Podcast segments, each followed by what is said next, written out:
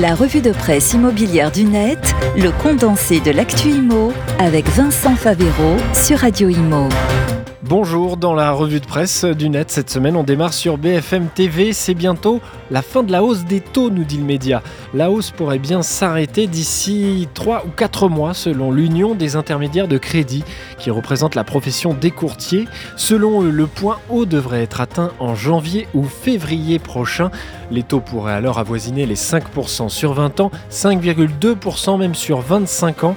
L'Union qui prévoit ensuite une lente décrue courant 2024 avec une stabilisation autour de 4% en fin d'année prochaine. Dans les signes qui ne trompent pas, selon le courtier CAFPI, c'est la capacité des banques à sortir des crédits plus rapidement en ce moment. En octobre, on est redescendu à 14 jours, soit 8 jours de moins qu'en janvier, nous dit BFM TV. Et surtout le délai le plus court observé depuis novembre 2021, avant donc l'amorce de la hausse des taux. Peut-être donc un bout du tunnel qui se précise pour le marché de l'immobilier qui ne cesse d'être bousculé par la hausse des taux et l'incapacité surtout des ménages à acheter. Continuons maintenant dans le Parisien aujourd'hui en France. Un bout du marché semble en plein boom chez les copros, la demande d'abris à vélo sécurisés. La demande est en train d'exploser, comme l'explique dans les colonnes du journal ce président de l'un des plus importants syndics de copro à Paris et en région parisienne, Loiselet et Dégremont. Depuis le Covid, on assiste à un changement radical, nous dit-il. On est passé d'un local de stockage classique à des besoins pour un usage journalier. Les gens investissent dans des vélos coûteux et ne veulent pas se les faire voler.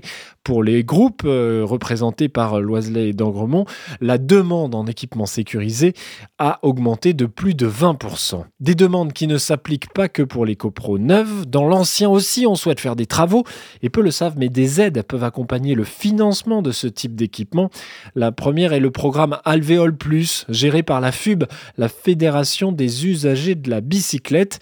Il permet, nous dit le Parisien, depuis fin 2022, euh, de bénéficier d'aides de profiter d'un cofinancement pouvant aller jusqu'à 40% de l'investissement pour des copropriétés privées, voire 50% si la copro est située en zone à faible émission, la fameuse ZFE. On termine dans Imo Matin avec maintenant des tiny house pour les violences conjugales. Les tiny house, ce sont ces mini-maisons où tout est pensé, optimisé pour vivre dans un espace très petit. Ici, une entreprise a proposé des petites maisons conçues pour accueillir de 3 à 5 personnes sur 9 à 15 mètres carrés. Des maisons miniatures à faible impact environnemental. Elles doivent donc servir à Marseille pour faire face à la forte demande de mise en protection des femmes victimes de violences conjugales. 6 appels sur 10 adressés au 115 aboutissent sur des motifs de violence conjugale, nous dit Imo Matin. La première solution est de se tourner vers les hôtels, mais les prix sont souvent trop élevés, ou encore de solliciter les services d'une association spécialisée, mais là aussi l'accès à cette solution n'est pas simple. Trois prototypes sont actuellement en phase d'expérimentation et une première vague de 10 tiny house sont en construction par la société Urban Solidarité Investissement. Elle entend se déployer dans la région PACA dans un premier temps.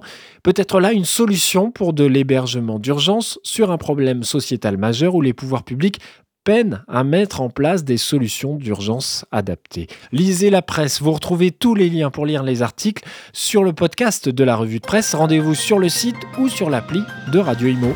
La revue de presse immobilière du net à réécouter et télécharger sur le site et l'appli radio.imo et sur toutes les plateformes de streaming.